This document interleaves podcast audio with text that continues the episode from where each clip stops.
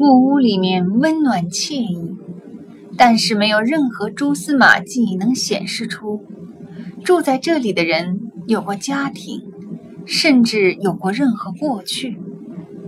加布里尔心头一紧，好像被人戳了一刀般刺痛。他本不该打搅他，要不然瓦利德阿尔斯蒂奇还会像以往那样。为世界上最邪恶的人管理钱财，极寒也会一直在林茨生活。尽管加布里尔想，极寒明知瓦利德特殊的顾客是何许人也，而且他选择继续留在银行工作，也另有隐衷。你这种神情，我见到过。吉罕目不转睛地注视着加布里尔的脸，说：“那是在安息。我从那辆汽车里出来，看到你坐在广场一侧的一家小餐馆里。你看上去……”他没继续说下去。我看上去怎么了？他问。很内疚。他毫不迟疑地脱口而出。我确实感到内疚。为什么？我根本不该让你踏进那家饭店。我的手全好了。他说着，把手举起来，似乎想证明给他看。身上的青紫也都退下去了。再说，和内战开始以来，大多数叙利亚人所受的苦难相比较，这点小伤真算不了什么。我只感到难过，自己没能再多帮上些忙。战争结束了，季寒，是你劝我参加叛军的。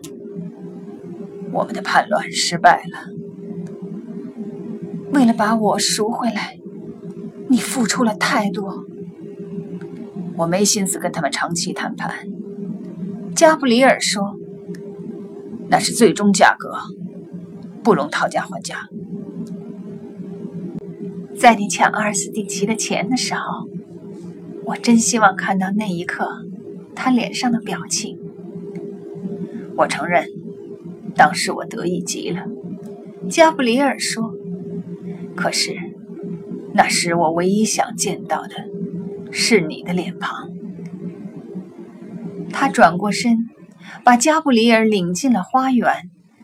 花园里的小桌上摆着咖啡和瑞士巧克力。基寒在他的小别墅对面落座，加布里尔则面冲着高耸入云的灰色山峰。两人都坐好后，加布里尔问基寒，在以色列停留的那些日子里，感觉怎么样？头两个星期，我被禁闭在特拉维夫的一个公寓里。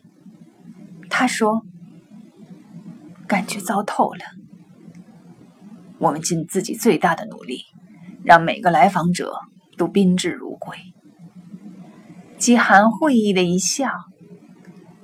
英格丽来看过我几回，他说：“但你没来，他们拒绝告诉我你在哪儿。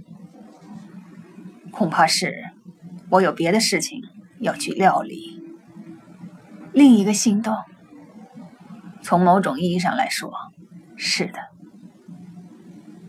他把咖啡斟满，直到最后，他继续说：“他们才允许英格丽陪我一起出外旅行一趟。我们当时住在戈兰高地的酒店。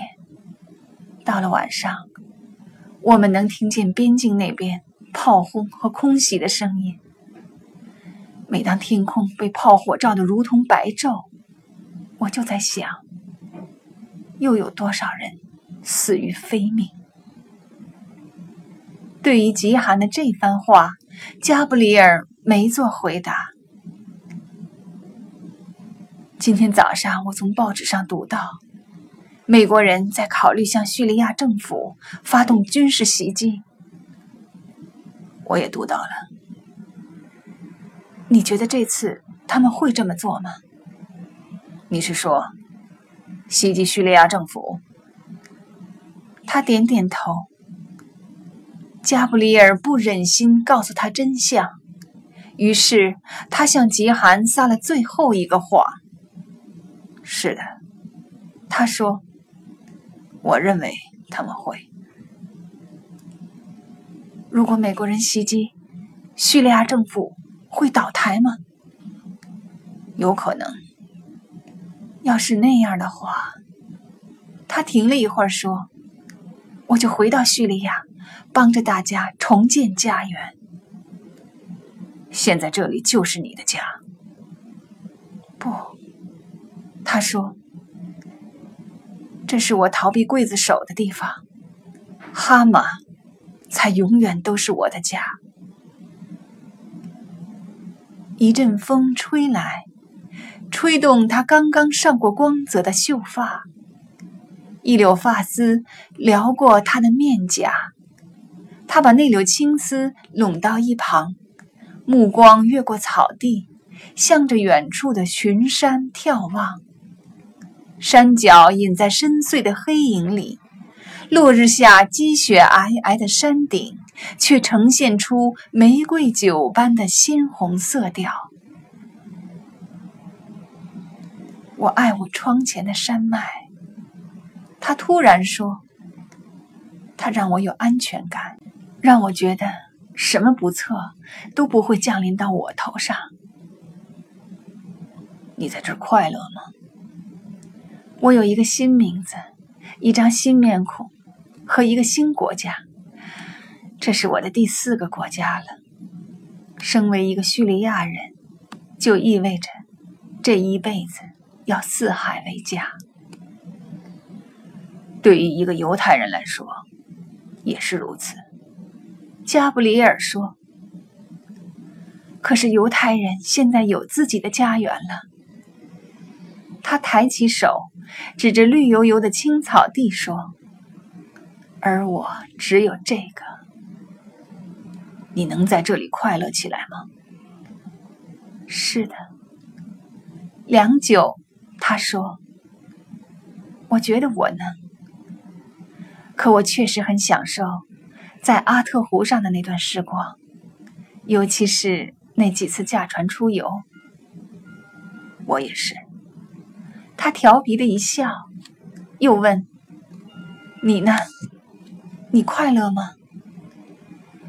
我真希望他们没伤害到你。但是我们打败他们了，是不是？至少有那么一会儿。是的，季寒。我们打败过他们。最后一线夕阳从山顶上透过来，夜幕渐渐笼罩住整个山谷。